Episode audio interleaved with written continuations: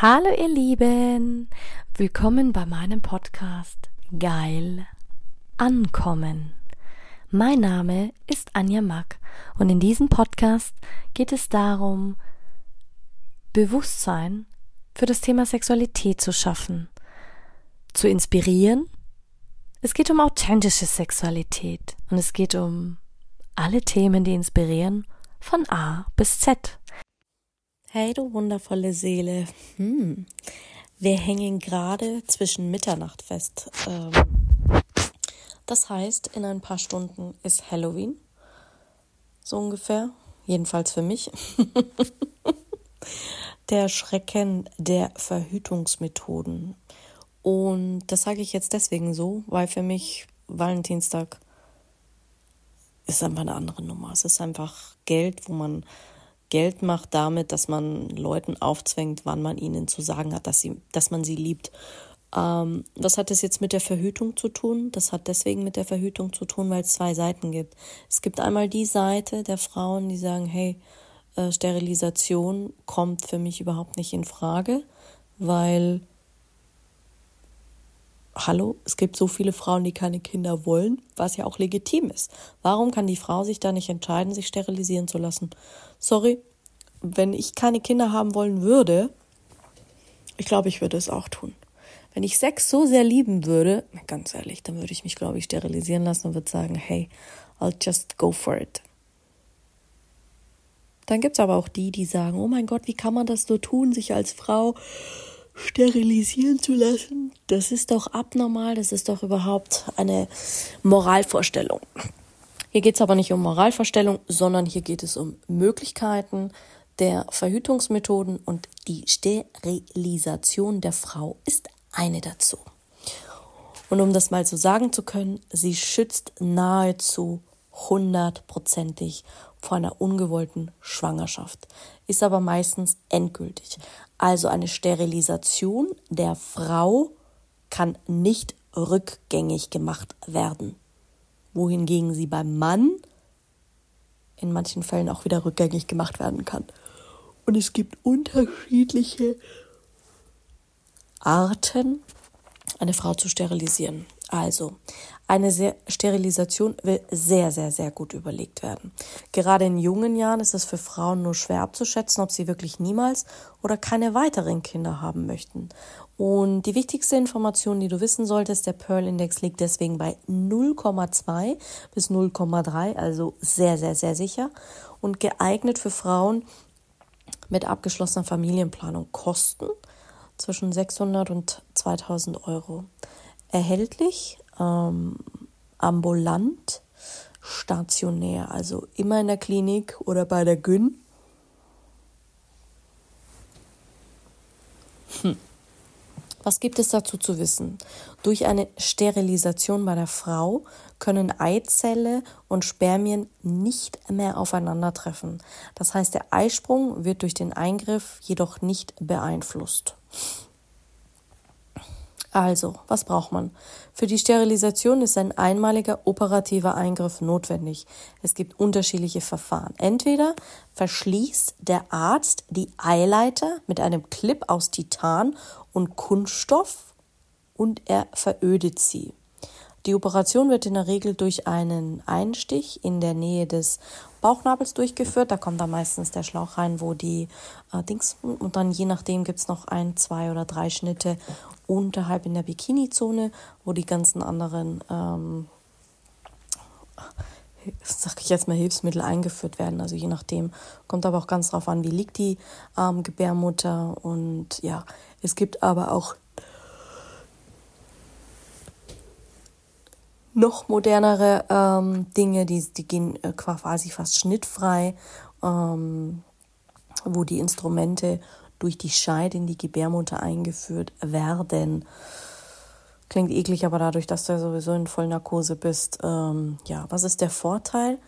Dauerhafte und nebenwirkungsarme Verhütung. Was ist der Nachteil? Weil du hast halt immer die Risiken wie verletzte Organe, Entzündungen der Blutungen, gerade wenn du äh, Instrumente über die Gebärmutter, also über die Scheide in die Gebärmutter einfährst. Ähm, es kann dazu kommen, dass du einen verfrühten Beginn der Wechseljahre hast, Schlafstörungen kriegst, sexuell Unlust, Stimmungsschwankungen, Hormonstörungen, Risiko einer Bauchhöhlen- und Eileiterschwangerschaft ähm, kann es trotzdem noch geben. Und, also das heißt, du kannst dann quasi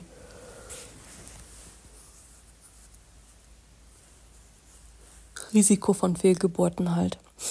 Ähm, was auch zu bedenken ist, die psychischen Folgen. Also für manche hat das im Nachgang dann psychische Folgen, weil sie es aus den falschen Beweggründen getroffen haben, weil sie davor vielleicht schon psychische Probleme hatten und das nicht richtig durchdacht haben. Also ich sag, man sollte es von jeder Seite betrachten und auch beleuchten. Möchte ich das überhaupt? Aus welchen Beweggründen tue ich das? Tue ich das für eine andere Person? Tue ich das aus freien Stücken? Weiß ich zu 100 Prozent, dass ich keine Kinder mehr haben will? Und ist es wirklich sicher? Kann ich das auch in zehn Jahren noch sagen? Ja. Ähm, was ist, wenn man sich dann anders überlegt? Eine Sterilisation ist nur schwer rückgängig zu machen. Die Wiederherstellungseingriff ist kompliziert und führt auch nicht immer zum Erfolg. Es wäre möglich, manche bieten das sogar gar nicht mehr an, gerade im Fall, wenn man sagt, okay, man ist sowieso krank, weil bei komplette die komplette Manche haben ja auch eine Krankheitsgeschichte, das heißt, dann wird der komplette, die komplette Gebärmutter rausgenommen.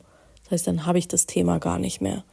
Man lässt aber einen Eileiter dann drin, damit die ähm, wegen den Hormonen, weil für uns sind die Hormone in der Gebärmutter ist für uns ein sehr, sehr, sehr, sehr wichtiges Organ. Also sich einfach zu sterilisieren, hat ja auch was damit zu tun, hey, ich schneide einfach meine Weiblichkeit ab, ich lasse das einfach äh, außen vor.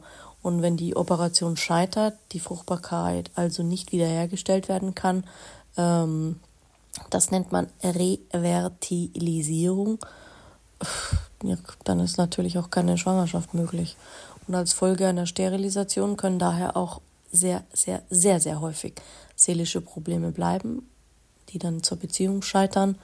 Ähm, gerade wenn Reue und äh, Schuld und Scham und Wut und gerade wenn halt unaufgearbeitete Emotionen im Spiel sind. Mal was kann schiefgehen nach der Sterilisation? Ähm, mit ziemlicher Sicherheit kann man davon ausgehen, dass sie bei ungeschütztem Verkehr nicht schwanger werden kann. Aus diesem Grund wird meist nicht mehr aktiv verhütet. Wo viele sagen, boah, ist das der Freifahrtschein für mich? Ja, mein Risiko bleibt natürlich immer. Bei fast 100 Prozent, ja, selbst wenn es 99,999, dann hast du immer noch 0,0001. Also Deswegen setzt man den, ähm, das Restrisiko bei 0,02, aber grundsätzlich besteht die Möglichkeit, dass nach der Sterilisation Eierstock und Gebärmutter ohne weiteren operativen Eingriff wieder miteinander verbinden kann. Bei der Clip-Methode ist diese Wahrscheinlichkeit etwas höher als bei der Eileiterverödung. Also machbar ist es. Man kann natürlich auch nicht jeden Fall vergleichen. Das hängt von der Krankheitsgeschichte ab, von einem Arzt ab. Wo machst du es? In welchem Land machst du es? Ähm, machst du es bei einem erfahrenen Chirurgen? Machst du es einfach bei so einem Halsabschneider, wenn du sagst, du gehst gerade ins Ausland oder wo auch immer? Also es sind ja auch alles Dinge, die du beleuchten solltest. Wie ist es jetzt mit der Periode nach der Sterilisation? In der Regel verändert sich die äh, Periode nach einer Sterilisation nicht.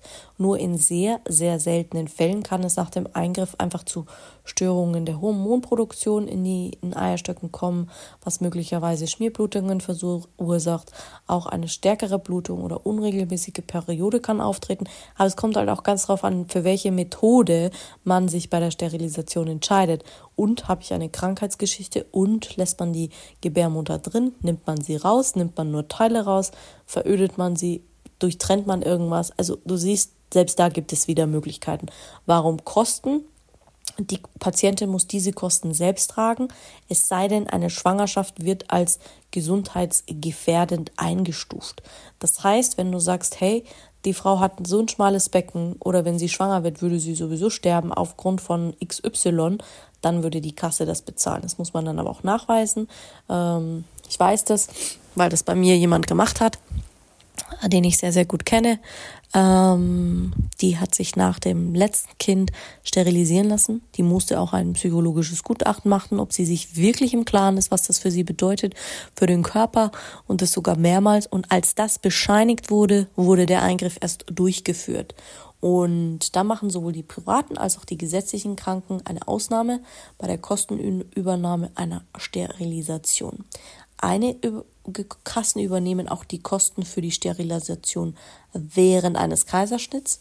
Allerdings ist das von Krankenkasse zu Krankenkasse unterschiedlich und sollte auch sehr, sehr gut besprochen werden im Vorfeld, weil das einfach so ist. Und wo wir gerade schon dabei sind, es ist einfach Thema. Und ich muss auch ganz ehrlich sagen, es ist so wichtig, dass man auch darüber spricht. Auch der Partner, auch der Mann. Nicht, dass die Frau sagt, ja, lass du dich doch äh, eine Vasektomie entziehen. Das ist übrigens die Sterilisation des Mannes. Und dann diskutiert man, weil ich sage, es ist dein Körper. Und niemand sollte das Recht haben, den anderen dazu zwingen, aber selbst nicht mal darüber nachzudenken. Weil der Gedanke sollte der gleiche sein, ob jetzt der Mann sich sterilisieren lässt oder die Frau sich sterilisieren lässt. Kann auch sein, dass der Mann eine Krankheitsgeschichte hat. Es kann auch sein, dass der Mann sagt, boah, ich will noch mal Kinder oder wie auch immer.